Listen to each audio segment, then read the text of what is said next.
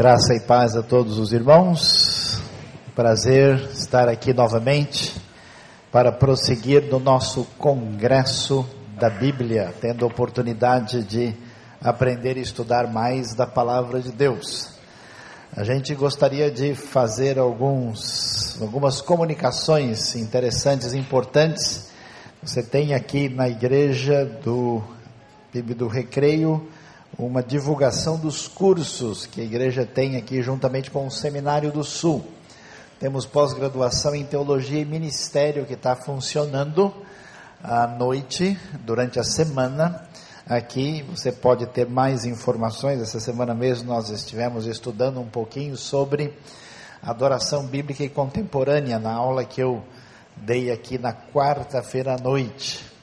E nós temos também um curso livre de teologia, que a pessoa não precisa ter um nível superior, é um curso para um aprofundamento, que também funciona na semana, mas amanhã cedo nós vamos começar um curso especial, livre e aberto, uh, que tem um custo mais uh, baixo, que é o curso sobre o mundo da Bíblia, entendendo sobre os manuscritos, arqueologia, história, a realidade do mundo bíblico que ajuda a gente a entender a palavra de Deus para interpretá-la corretamente. Amanhã, então, das nove da manhã até a uma da tarde, nós vamos ter aí essa aula intensiva falando sobre os manuscritos da Bíblia e as suas traduções. Talvez você já ouviu falar, não, papel aceita tudo, né? A Bíblia está aí, o pessoal guardou não sei aonde, foi mudando, ninguém sabe realmente o que estava lá. Isso não é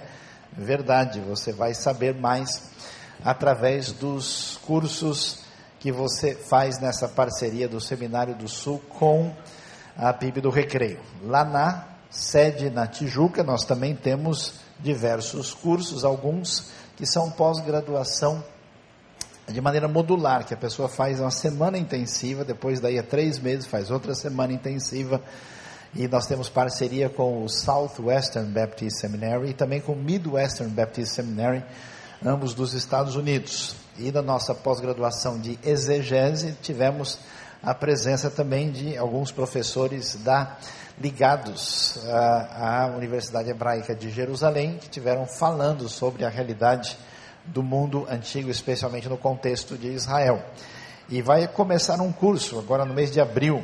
Os interessados podem prestar atenção é história, a espiritualidade cristã e a história dos avivamentos. Muito interessante, falando sobre esse aspecto tão importante, tão valioso. Nós queremos fazer umas recomendações. O Dr. Shed escreveu diversos livros, livros muito bons que estão aí em frente os irmãos poderem depois ter a oportunidade de crescer no conhecimento e a novidade boa é que esses livros estão com 40% de desconto. E os livros também são acompanhados por outros livros, especialmente da Shed Publicações, uh, que são livros recomendados por ele que estarão à disposição. E como aqueles que estiveram aqui sabem, nós estamos aí no momento especial com o a Bíblia de estudo em áudio do Rota 66 com 250 horas de explicação de Gênesis Apocalipse, um estudo bíblico objetivo, muito bem humorado, que você ouve e aprende, pode vencer o trânsito para até chegar ao centro do Rio fazendo um seminário. O Rota está sendo traduzido agora para o árabe e para o indonésio, já tem o Novo Testamento em mandarim. Então, ore por esse projeto. E aqui nós temos uma coisa muito especial que vai ser feita juntamente com a Bíblia Viagens. Até amanhã à noite, as pessoas que comprarem o Rota e investirem nesse ministério vão ganhar, sem nenhuma despesa, uma viagem completa de ida e volta para Israel. Porque nós ganhamos só de ida, agora a volta você tem que se virar. A gente deixa você ali no deserto, pede carona para o camelo e você volta, né? Não é assim. Então, amanhã à noite nós vamos, é, como crente não faz sorteio, de fazer uma distribuição aleatória não planejada, uh, que vai acontecer no final da palestra de amanhã, e você pode, aí quem sabe, ter essa oportunidade de fazer a viagem sem nenhum custo. Então, aproveite aí. Ah, mas eu já tenho, mas você dá o seu lá para o seu amigo e a pode adquirir aí e participar. E para a gente perceber mais ou menos como é que é uma viagem dessa, eu queria que o pessoal soltasse o vídeo para você acompanhar mais uma vez como é que é uma viagem pelas terras da Bíblia.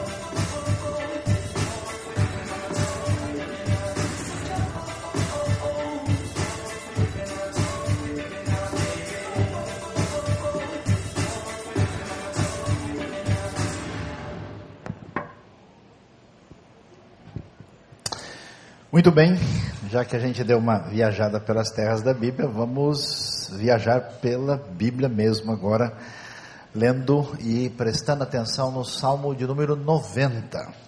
Salmo de número 90, um salmo bastante especial que começa aquilo que é chamado quarto livro de Salmos. Não sei se a gente faz ideia.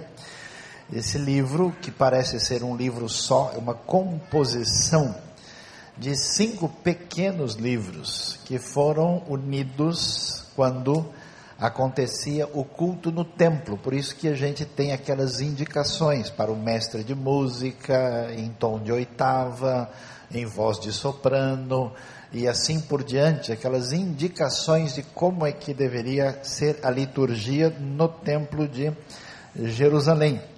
E talvez a organização em cinco, talvez seja uma razão de fazer uma espécie de lembrança dos cinco livros da lei, assim como os cinco discursos de Mateus também fazem isso. E nos 150 salmos que nós conhecemos na nossa Bíblia, é interessante como mencionamos, cerca de metade deles, 73, tem a referência chamado de Salmo de Davi ou Salmo davídico. E apenas um salmo tem ligação direta com Moisés, o chamado Salmo de Moisés, o Salmo 90, é o que aparece aqui e que vai uh, nos mostrar um pouquinho da reflexão, do aprendizado, da manifestação daquilo que vem de Deus para a nossa vida e para o nosso coração no entendimento da Sua palavra. Então, nós vamos começar a ver o texto aí na sequência que diz o seguinte. Oração de Moisés, homem de Deus. Às vezes nós temos um cântico, às vezes nós temos uma confissão, às vezes nós temos uma outra referência, esse é um Tefilat Moshe, uma oração de Moisés, e que começa a dizer o seguinte: Senhor, tu és o nosso refúgio, ou tu tens sido o nosso refúgio, sempre, de geração em geração. Antes de nascerem os montes e de criares a terra e o mundo, de eternidade a eternidade, tu és Deus. Deolam ad olam atael, diz o texto na língua original.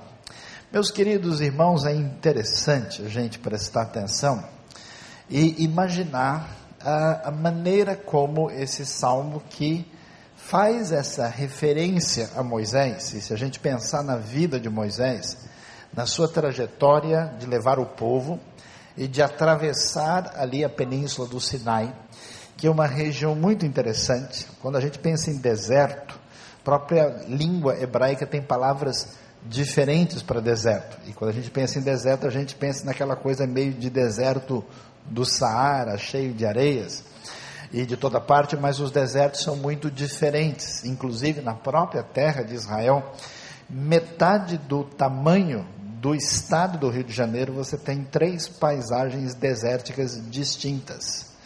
E é interessante que esse é um deserto rochoso, bastante pedregoso e de cor geralmente avermelhada, marcado por uma área uh, cheia de montes, uh, de montanhas uh, não tão altas, mas que chamam atenção e que certamente fizeram aí uma marca na trajetória de Moisés. Se a gente imaginar que essa experiência faz referência àquilo que vamos ver na vida de Moisés, e Moisés tendo nascido e crescido no Egito. O Egito, sim, é uma espécie de planície bastante desértica e um deserto do tipo ali que a gente conhece das nossos filmes mais comuns, o deserto do Saara, com uma região muito rica uh, e marcada pela fertilidade do delta do Nilo.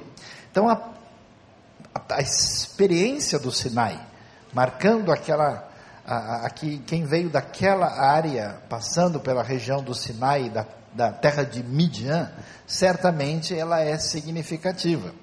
E por isso, a primeira coisa que a gente aprende nesse salmo, que já está demonstrado aí, é aquilo que uma espiritualidade saudável, um contato com Deus e com a sua mensagem para o nosso coração produz, que chama-se reflexão. Há muitas pessoas nesse mundo que não fazem nenhuma reflexão. Às vezes eu fico preocupado, não sei se os irmãos já viram isso, em alguns lugares nós temos algumas opções da pessoa comprar o bilhete, talvez no metrô, ou no trem, ou na barca, em qualquer lugar, mas a pessoa chega e vai parando atrás de quem está parado, sem nem prestar atenção. Tem uma fila vazia com 10 pessoas ali do lado, mas ele chega para, ele nem para para olhar quais são as opções, ele simplesmente repete o comportamento dos outros. É aquela história do sujeito que levantou de manhã com dor no pescoço estava com torcicolo meio torto assim, chegou e parou na Praça 15 lá pelas uma hora depois tinha umas 50 pessoas em volta dele olhando para cima e achando que ele tinha visto um disco voador e a história começou a correr por aí. Por quê? Muita gente vive a sua vida sem reflexão. E por que será? Porque nós desenvolvemos um comportamento que tem a ver com a nossa autodefesa, com a justificativa da nossa maneira de ser, de pensar e de caminhar. E nós não queremos interferência, nós não queremos questionamento, e esse tipo de atitude produz uma espécie de esterilidade no indivíduo enquanto ser humano. Uma das coisas poderosas, valiosas, especiais que a palavra de Deus e que a profundidade dos salmos produz no nosso coração é essa libertação que nos leva a pensar aquilo que aparece no livro de Isaías, né, que ele ó, venham aqui e vamos arrazoar, vamos raciocinar, vamos pensar. Então eu fico imaginando aquilo que pouca gente às vezes desenvolve no nosso mundo corrido e estressado, a capacidade de uma contemplação que vira reflexão diante de tantas coisas especiais que Deus coloca na nossa vida. Não sei se os irmãos já pararam para ver a linguagem bonita de Provérbios, analisando a natureza, os animais e como isso, tantas vezes, como bem sabiam Esopo e La Fontaine, serve para descrever muitas coisas ligadas à nossa vida do cotidiano, mas quando a cabeça está perturbada, quando o nosso coração está com falta de vitamina S de Salmos, a gente acaba tendo problema e não percebe nada, mas a reflexão chama atenção. E aqui eu fico imaginando, vamos entrar no filme do tempo e lá vendo Moisés chegando com uma turma toda, analisando aquela paisagem do Sinai, vendo aquelas montanhas, e uma montanha é um negócio impressionante muito diferente. Pastor Wander estava falando hoje aqui dessa pedra bonita que ele está tentando subir lá há 28 anos, mas falta só concluir que a vontade continua forte, né? Só a dificuldade. Eu, então, nem passou pela minha cabeça a vontade. Vamos orar para que Deus tenha misericórdia, né? É interessante a gente ver a, a, a força do discurso silencioso da montanha. Porque você já imaginou você tem a sua história. Quando você era criança, a montanha estava ali. Quando seu avô nasceu, aquela montanha estava ali. Quando a sua família começou a ganhar o nome que você tem, essa montanha estava aí. Muito antes de tudo, a montanha estava lá. E eu fico imaginando o que, que a montanha não viu, o que, que a montanha não testemunhou. E o interessante é que a montanha não muda. Do jeito que a montanha estava lá, é a montanha do jeito que Moisés viu, que os outros israelitas viram, e a gente vai lá e vê a mesma coisa. A variação é absolutamente mínima. Portanto, o que, que acontece? Ele começa a dizer: Senhor, olha que coisa impressionante. O Senhor tem sido o nosso refúgio em todo esse tempo, sempre de geração em geração, quando ele observa essa ação de Deus, ele diz: Antes de nascerem os montes, olhou para o monte e falou: Uau, você tem uma coisa que é antiga, é o monte. Um jeito de se sentir jovem, saudável, é só olhar para o monte. Nossa, como eu sou novo. Nasci ontem, olha que beleza, né? Olha que jovialidade total. Antes que os montes nascessem, que Deus criasse a terra e o mundo, ele então nessa reflexão ele dá um segundo passo e passa a pensar sobre a eternidade. Ou seja, que coisa impressionante. Quem é esse Deus que se revela no livro de Salmos? Quem é esse Deus que entra na história desse povo simples e escravo no Egito, que é Israel? Quem é esse Deus que revela a sua verdade plena em Cristo Jesus e que um dia chegou à sua vida e abençoou você. As nossas experiências, por mais que sejam interessantes, elas são limitadas.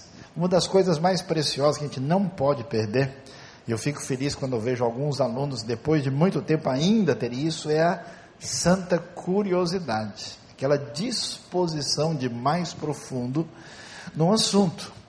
E há certas coisas que a gente aprofunda com mais facilidade porque os elementos são concretos e mensuráveis, mas tem outras coisas que são fascinantes para a nossa mente e para o nosso coração.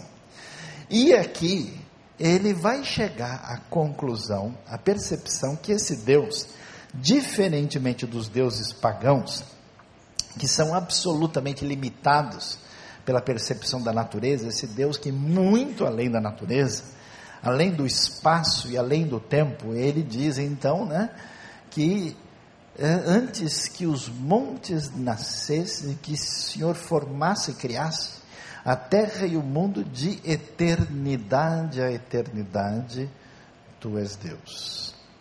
Eu não sei se os irmãos entendem, a gente que quer aprender no congresso da Bíblia, que não é possível a gente pensar em espiritualidade, em vida de coração profundo com Deus, sem perceber essa realidade da eternidade.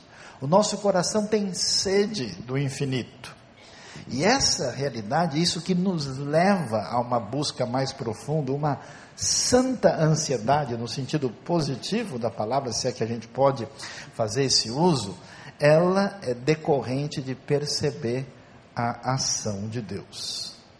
A eternidade se revela quando a gente presta atenção no Deus da criação e no Deus que se revelou na história. E ele continua, porque uma vez que Deus começa a mexer no coração do salmista, e esse aprendizado começa a tomar forma, isso tem uma continuidade, tem um prosseguimento.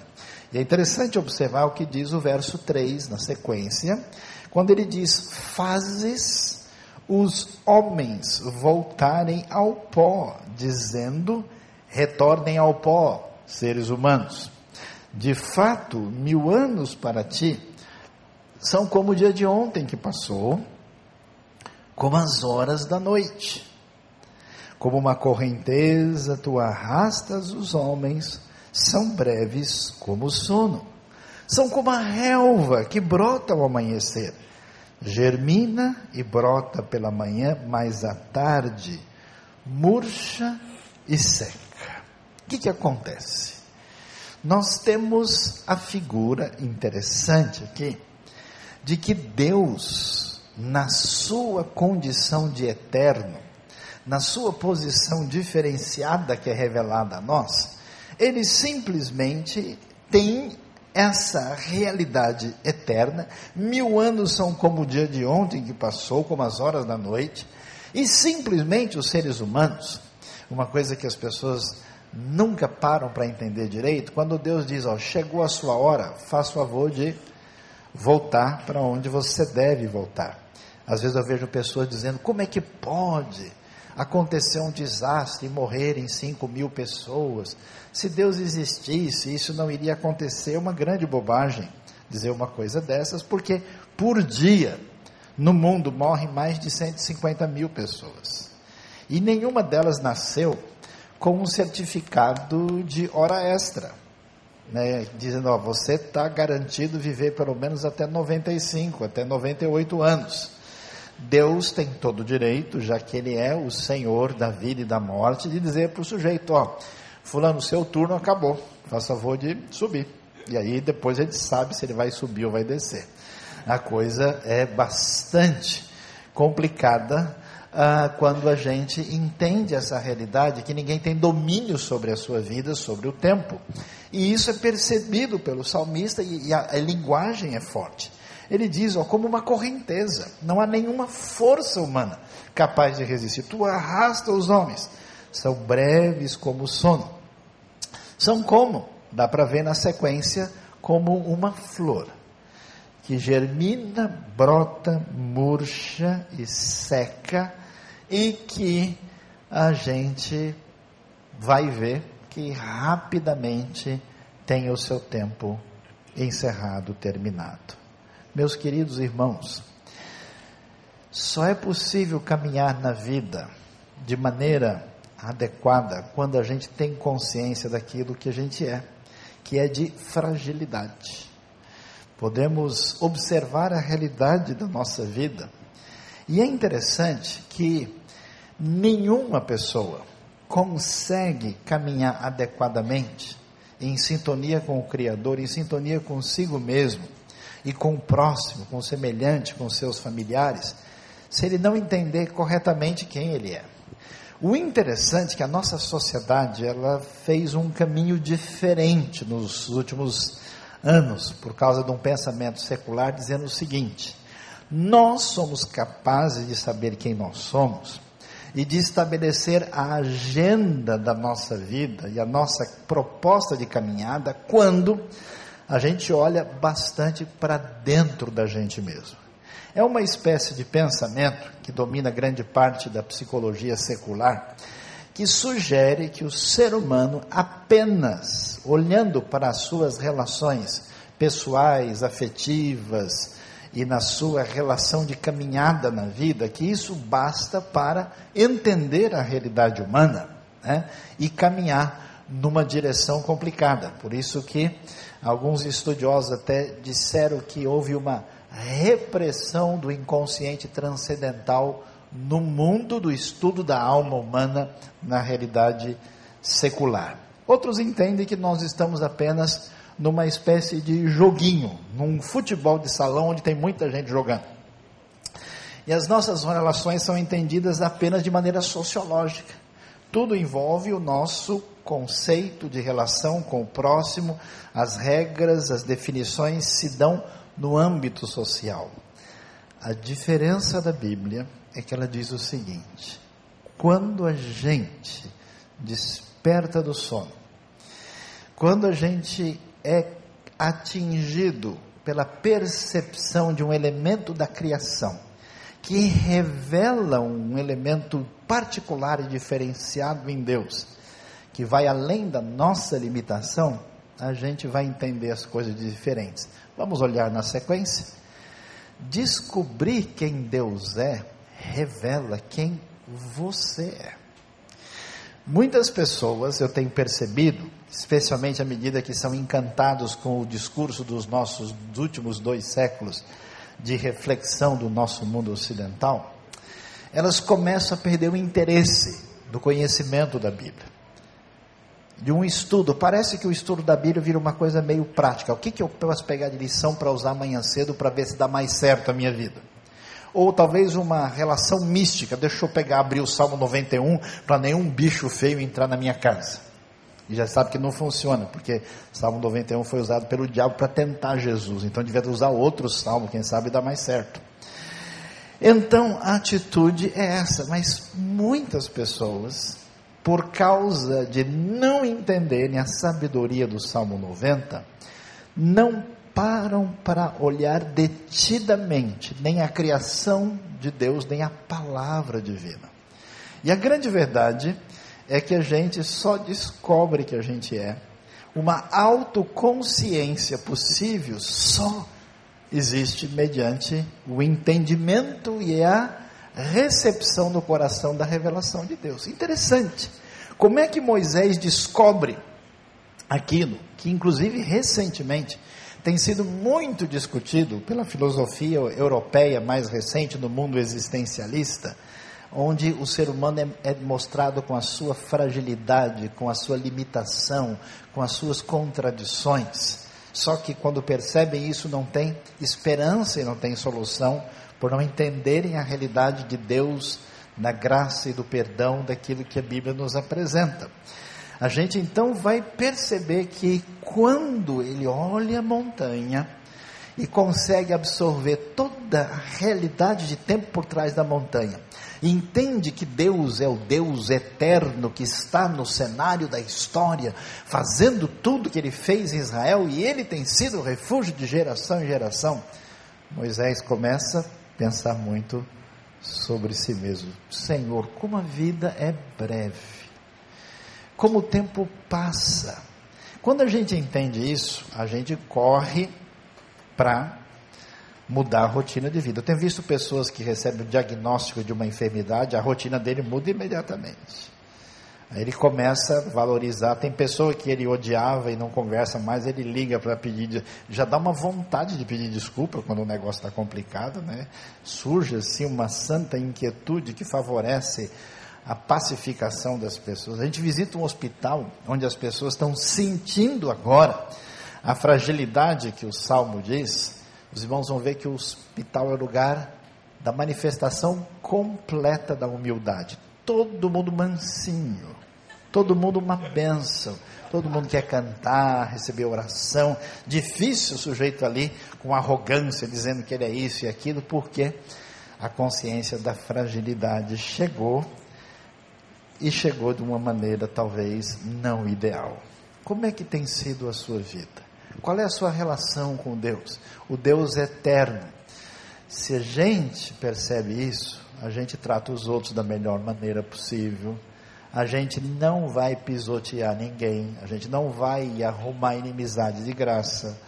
a gente vai andar corretamente com Deus, a gente vai observar os nossos erros e procurar confissão, como nós ouvimos no Salmo 51, a nossa consciência de quem Deus é, revela quem a gente é. Quer se conhecer profundamente? Quer entender as dificuldades da sua vida? Leia a palavra de Deus com atenção e dedicação. O interessante é que o salmista prossegue. E ele vai dizer uma coisa forte na sequência, no verso 7. Quando ele diz: Somos consumidos pela tua ira e aterrorizados pelo teu furor. Conheces as nossas iniquidades, não escapam os nossos pecados secretos à luz da tua presença. Todos os nossos dias passam debaixo do teu furor, vão-se como um murmúrio. Como é que alguém vai ter o profundo do seu coração tratado por Deus, trabalhado por Deus, para ser uma pessoa melhor? Ele precisa descobrir quem Deus é. Ele precisa receber a revelação de Deus no seu coração. Ele precisa saber da grandiosidade, da infinitude de Deus. Mas não só isso. Deus não é apenas uma força gigantesca, poderosa, que controla o universo. Deus é santo. Deus é um Deus moral. Deus é que nos deu essa capacidade tão importante que a gente corre o risco de perder de autocrítica da nossa vida, de observar as nossas intenções, de observar os nossos atos, atitudes e pensamentos ruins. Eu me lembro que tinha uma época na minha vida que eu achei que eu estava muito melhor do que eu estava antes. Até que um belo dia eu fui pregar numa igreja e tinha deixado meu carro junto a uma estação de metrô em São Paulo. Quando eu voltei, o carro tinha sido roubado. Aí talvez a pregação não foi tão boa, né? Não sei, né? E aí, quando eu voltei e vi o carro, na hora eu fiquei tão bravo, porque era quase meia-noite. Como é que eu ia fazer agora? Eu tinha um bom caminho para prosseguir depois. E na hora eu falei: tomara que esse ladrão bata o carro. Olha que pastor malvado. Se eu fosse pastor Vânia, não convidava mais. Tomara que ele receba, né? Veio uma indignação, puxa, mas logo o meu carro. E eu tinha acabado de arrumar, gastar um dinheiro para ele ficar bonito. Nunca mais deixei o carro bonito. Meus queridos irmãos, que coisa complicada. Depois de dois dias, eu parei para pensar e falei, caramba, por que, que eu senti tudo aquilo? Eu achei que eu estava até ficando gente boa. Me surpreendi com a minha indignação. Aí Deus fez que roubasse mais um carro. Aí eu fui melhorando. Olha que, que experiência maravilhosa. Depois de três carros, eu quase fico bom. Meus amados irmãos, que coisa impressionante. Somos consumidos pela tua ira. Deus, o Senhor não só é o Deus eterno, mas é um Deus santo. E quando a gente chega perto de ti e reconhece tudo aquilo que está escondido dentro da gente, aquilo que se revela de negativo, e a gente percebe que a tua reação correta é a tua ira, Deus, a tua ira, o teu furor. O Senhor conhece os nossos pensamentos ruins, a nossa inveja, a nossa raiva, os nossos pensamentos impuros, várias coisas, o Senhor conhece tudo, os nossos pecados secretos estão diante de ti. Senhor, o que, que a gente descobre? A gente descobre a onisciência de Deus, a consciência de que Deus vê tudo, Deus sabe de tudo e que não há como escapar de. E aliás, uma coisa tão valiosa, contra o que muita gente tem pensado, é a ira de Deus que se manifesta perante a maldade humana. Há um pensamento hoje de uma sociedade que quer ser superficial e que a gente pode dizer que é a geração Coca-Cola, gás puro, né? É só alegria, só folia externa sem consistência, de que a gente tem que vender o evangelho em três vezes sem juros. Faz um desconto. O dízimo agora é 7% no cartão. Agora você pode, né? Daqui a pouco tem cristão recebendo a ceia do Senhor por e-mail, né? Ou no Face. Ele aperta o copinho e faz, pronto, já participei. Há uma visão de que Deus veio facilitar a nossa vida E as pessoas não entendem como é valioso, como é importante entender, a ira de Deus não é a contradição da sua misericórdia, é a sua contrapartida. Ela é muito importante e valiosa. A ira pecaminosa, a ira egocêntrica. Mas a ira é muito importante e revela a justiça. Você tem um pouco disso, porque você é imagem de Deus. Você vê uma coisa criminosa, você vê alguém que tentou machucar, estuprar uma criança, como é que você sente? Você sente uma indignação. Como é que o cara faz um negócio desse? Esse indivíduo tem que ser castigado. Você, você não pode ter sangue de barata diante da coisa errada, absurda. Da mesma maneira, quando o nosso coração é atingido pela revelação de Deus, essa ira é o remédio que salva você, que leva você àquela santa consciência de baixar a bola, de acabar com toda prepotência e arrogância, de achar, né, porque quando o nosso pecado nos contamina, a gente tem uma indisposição uh, na nossa vida com Deus, a gente tem uma facilidade de ter uma crítica negativa e ruim sobre os outros, como um processo psicológico de autodefesa, a gente não desenvolve a nossa vida e entra num processo, é como se fosse um, um estômago que está carregado de coisa ruim, tem que botar para fora. A percepção da ira de Deus mostra a nossa fragilidade, a nossa dependência. E Moisés, e o Salmo 90 vai dizer isso com bastante clareza: Senhor, o Senhor não é só o Deus infinito, eterno. O Senhor é Deus que sabe de tudo. E o Senhor olha, a gente sente um santo tremor diante da tua santidade. E aí a coisa começa a chegar a um amadurecimento de compreensão sobre a vida. Que, que ele vai dizer na sequência, no verso 10? Vai nos falar sobre um resumo daquilo que ele disse até agora. Olha, eu cheguei à seguinte conclusão: os anos da nossa vida chegam a 70 ou a 80, os que têm maior, os que têm mais vigor.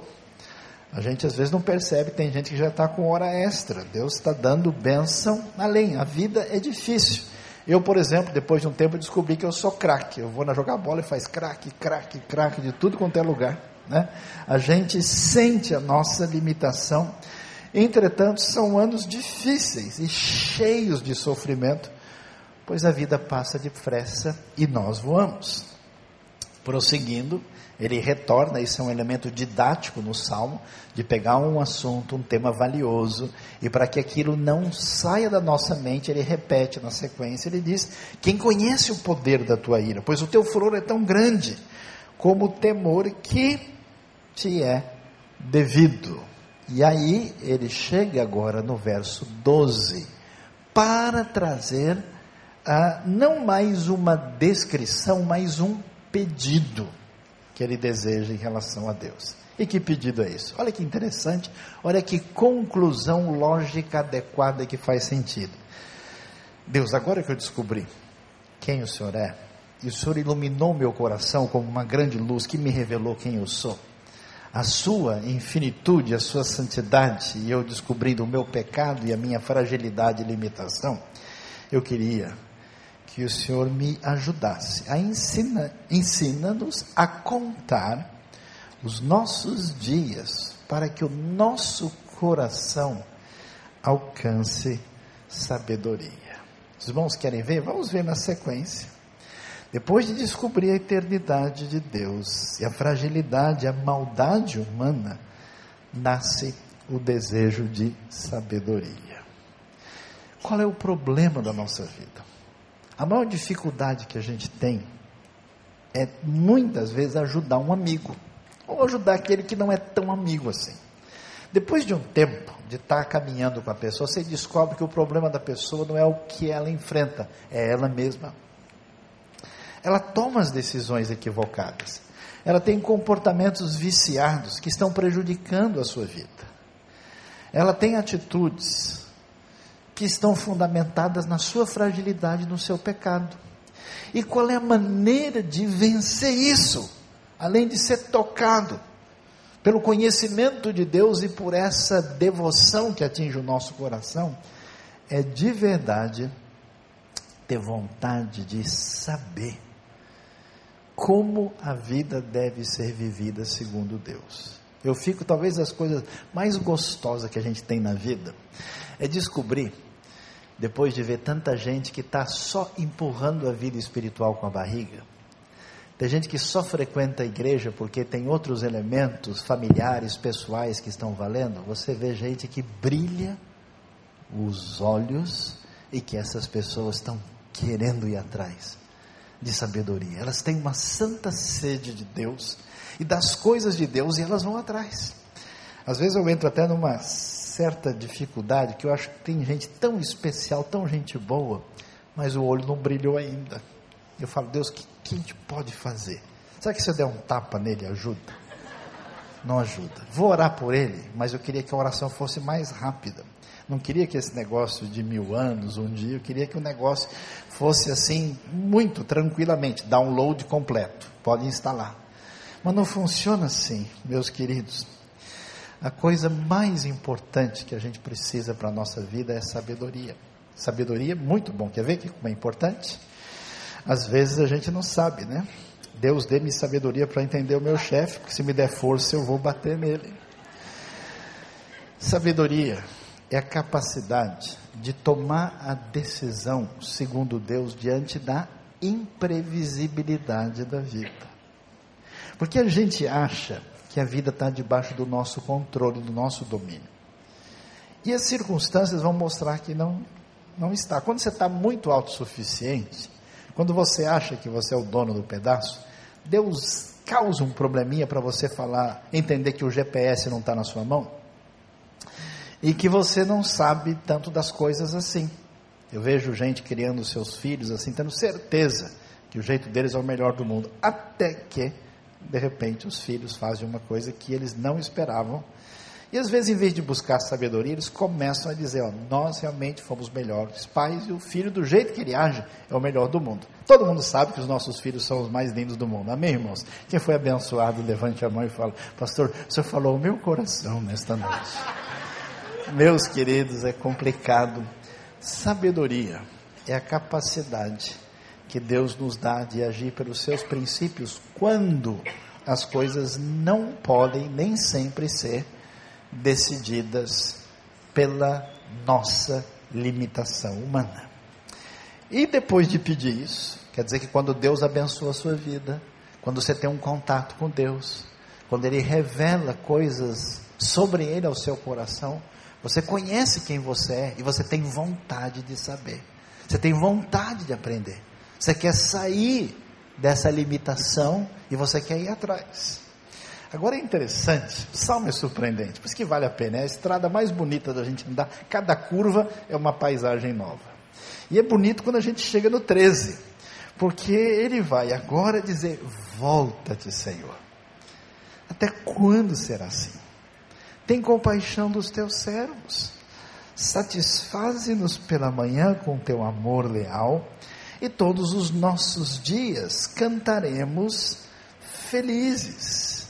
Dá-nos alegria pelo tempo que nos afligiste, pelos anos em que tanto sofremos. Sei se os irmãos concordam comigo, mas tudo que a gente faz na vida é para ser um pouco mais feliz. A gente acredita que aquele prato de picanha com alho que alguns já foram abençoados só em ouvir essa palavra. Encheu até um pouco de água aqui, né? Deixa, deixa eu tomar um copo d'água aqui, que o negócio agora complicou, né? Vai deixar você mais feliz.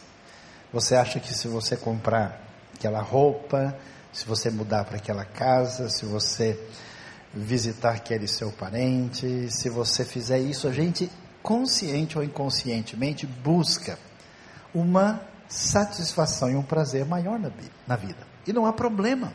A Bíblia termina dizendo para a gente que a salvação eterna envolve uma alegria indizível especial.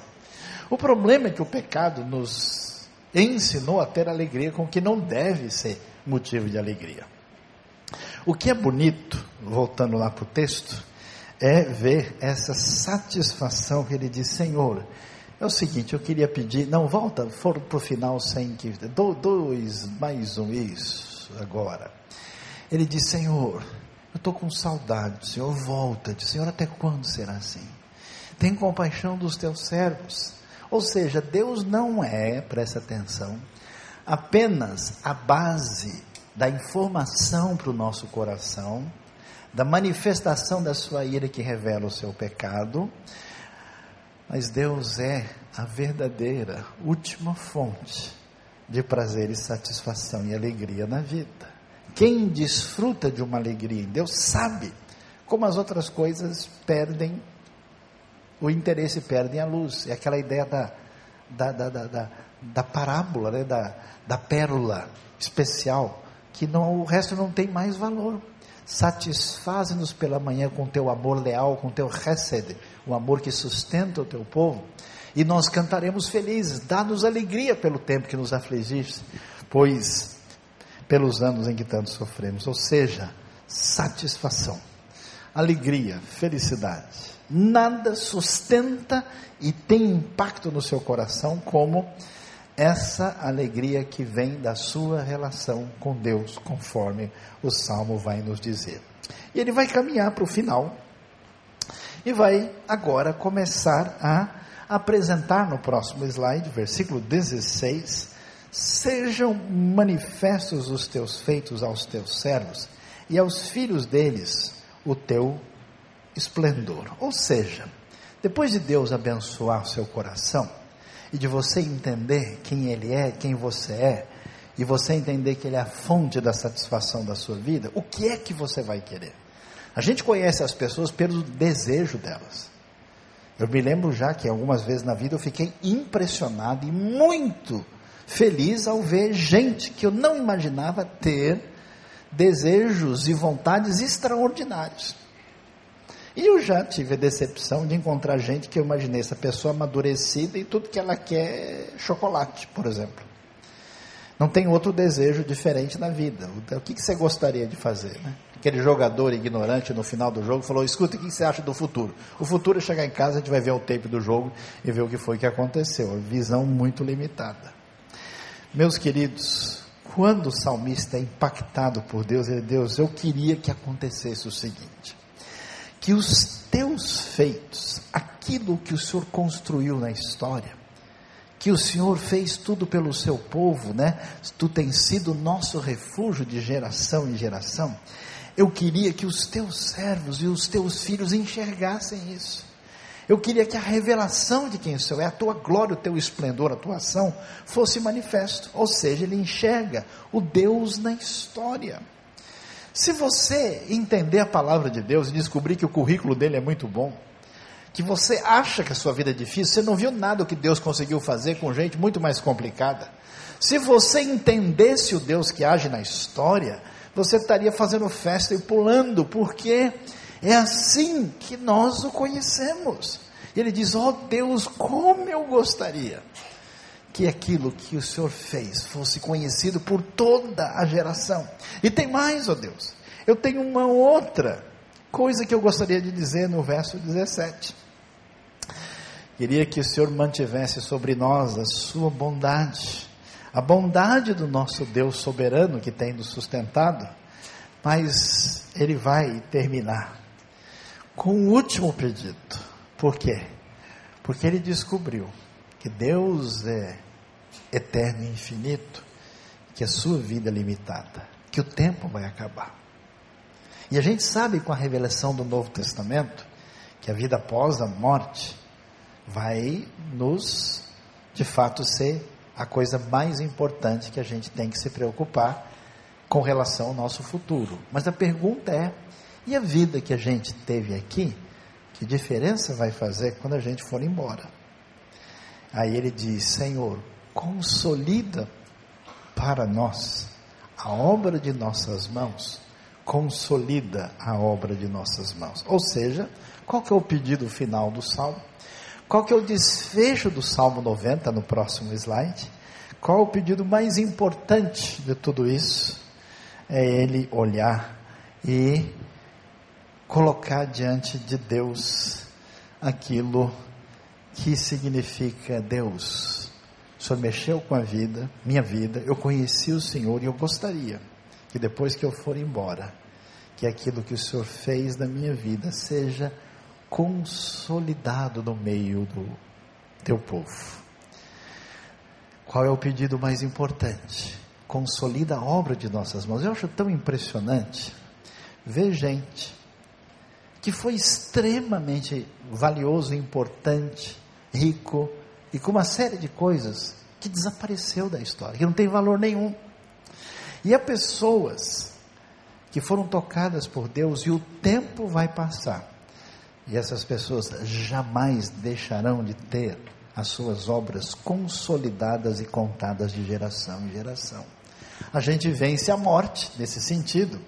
E é interessante, porque na sequência é a derrota da morte. O salmista olha e diz: Deus, eu vou, eu vou acabar logo, eu vou embora daqui. Eu descobri que eu sou que nem a flor que germina. A minha vida foi vivida. Como é que vai ser essa minha vida diante disso tudo? Tenho certeza que Deus vai ouvir a minha oração. O que, que a gente descobre no final? Que aquilo que é feito em Deus permanece para todos sempre. Que vida é a vida que você vive? Uma vida simplesmente que corre atrás das tarefas cotidianas? Uma vida sem reflexão e sem espiritualidade no coração? Ou será que você vai abrir a porta do coração da sua vida para que Deus, por meio de você, venha agir de tal maneira que aquilo que Ele constrói na sua vida, depois que você for embora, vai continuar falando e abençoando as gerações por tanto tempo. Deus abençoe a nossa vida e abençoe o nosso coração nesta noite. Amém.